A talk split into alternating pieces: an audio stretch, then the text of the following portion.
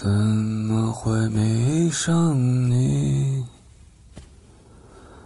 我在问自己。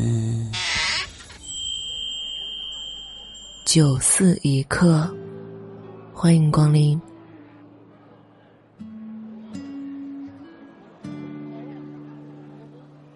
本节目由喜马拉雅独家播出。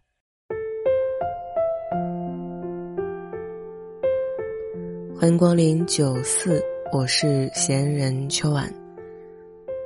有一位朋友私信问我，要经营好一段婚姻关系，最重要的是什么？虽然我还没有经历过一段婚姻关系，但是以我浅薄的见识，或者说是见过那么多不一样的关系。我觉得要经营好一段婚姻，最重要的可能就是不计较、不抱怨、不悔恨。换句话说，就是包容。当然，这个还是有前提的，就是在对方没有家暴、酗酒等恶习以及出轨等突破底线的前提之下。很多人在结婚之前，尤其是处于热恋之中的时候，就只能看见对方的美好。即使对方有什么缺点，也觉得怪可爱的。但是，一旦当进入婚姻，柴米油盐鸡零狗碎磨掉了美好滤镜，便只看得见对方的缺点，转而就会变得十分挑剔起来。我曾经。碰到过一个姐姐，她家里是做房地产的，条件算是很好，可能是从小都不缺钱。她对物质方面反倒没什么概念，不像其他女生找对象第一眼看的就是对方家境如何。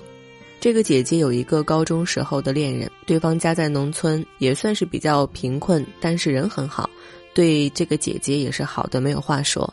两个人从高中一直谈到大学毕业，感情甚笃。这个姐姐的爸妈怕她以后吃苦，怎么样都不肯答应两个人的婚事。但是，两个人分分合合许多次，最后还是割舍不下。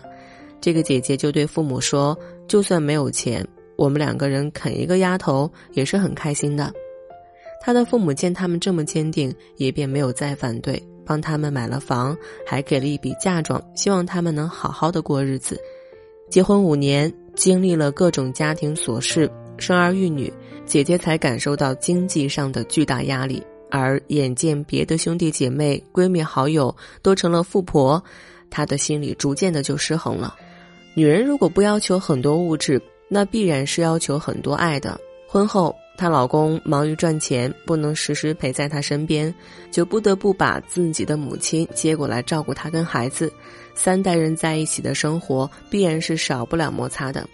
这个姐姐一向娇气，不允许别人忤逆她。一有什么不顺心的事情，就跟大家吐槽，搞得她跟她老公的关系日益紧张。她的婆婆个子矮，于是婆婆就会把家里面的抹布挂在比较低的地方，方便自己拿。但是这个姐姐经过的时候呢，会很容易把抹布给碰掉，于是她就把抹布挂在高处。第二天一看，婆婆又把抹布挂在低处了。她就气得不打一处来，恶狠狠地在家族群里面吐槽说：“她老公喊婆婆过来，这样自己就不好喊她去干活了。”还有一次，这个姐姐提前交代好晚上要喝粥，下班回来一看锅里都是空空的，她又生气了，不分青红皂白就在群里说她老公才结婚没多久，你就不把我当回事了。后来才知道那天婆婆突发急症，她老公把婆婆送去医院了。不仅如此，但凡两个人有什么争执，这个姐姐都是要当着大家的面甩出一句：“你白得一套房子，还有什么不满足的？”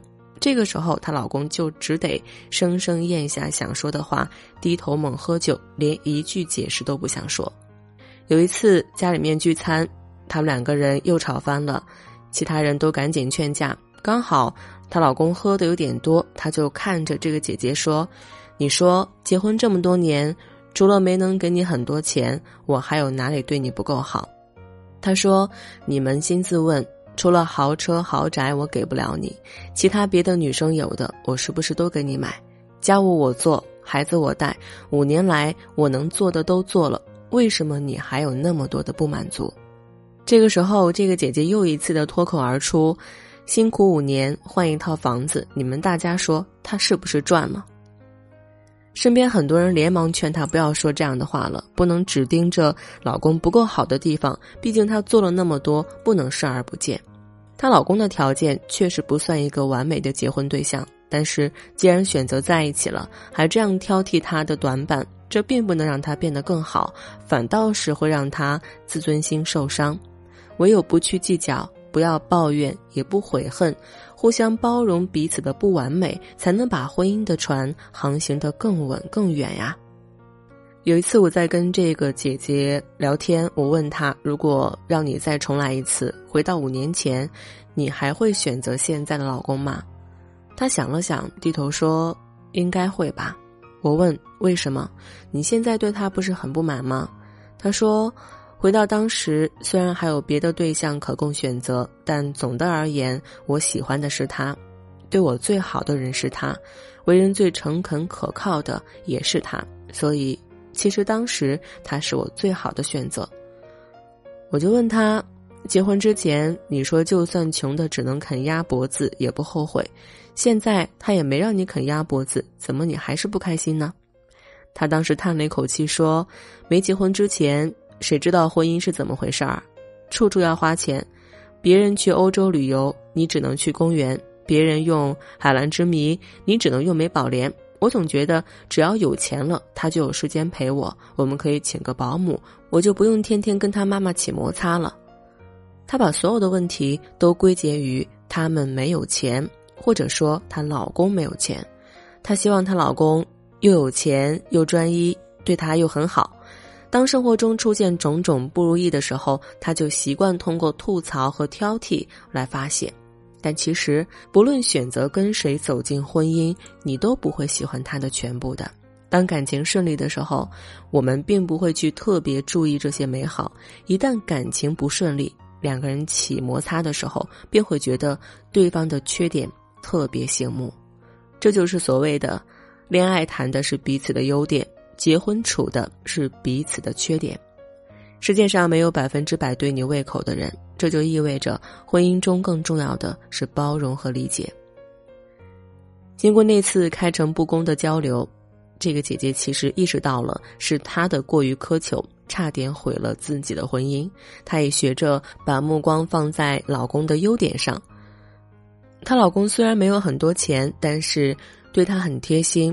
为人也很上进，是个好丈夫、好父亲，这就比别人强了不知道多少了。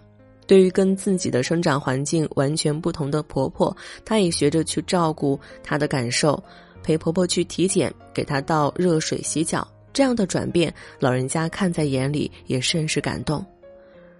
对老公的尖酸刻薄的吐槽也没有了，取而代之的是对他买错化妆品的秀恩爱式的责备。每个人都应该在婚姻当中学着成长，不能光要求别人做到多好而不约束自己。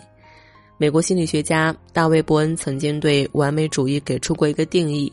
他说：“完美主义者并不是指那些健康的追求优秀，并在努力达到高标准的过程中体验到快乐的人，而是指那些把个人标准定得高于自己能力，强迫自己不断向不可能实现的目标努力，完全以工作量来衡量自己价值的那些人。”这个姐姐，她曾经就是陷入追求完美主义的误区当中。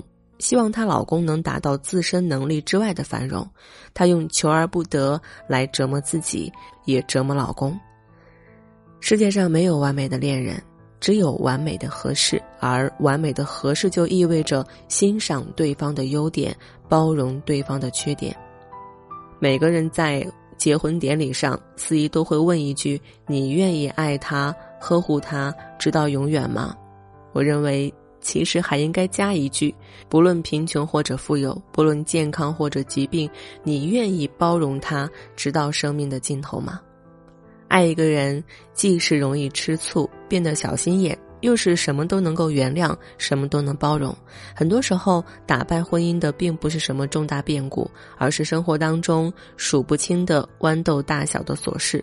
若是因为这些小事，回回都要计较一番。那婚姻简直就是压抑的，让人想逃啊！而包容的力量则犹如柔软的棉花，可以让所有的争执都软着陆，让婚姻中的彼此感受到温暖。一点浅薄的想法，希望每一个人都能够拥有一段幸福的婚姻，开心的活着。我将我遇见过的每一个平凡人的故事，也许听完他们的故事，你就不会觉得自己是一个人了。同时，我终于在朋友的帮助之下，搭建好了这个可以让你畅所欲言的私密空间——三号出口。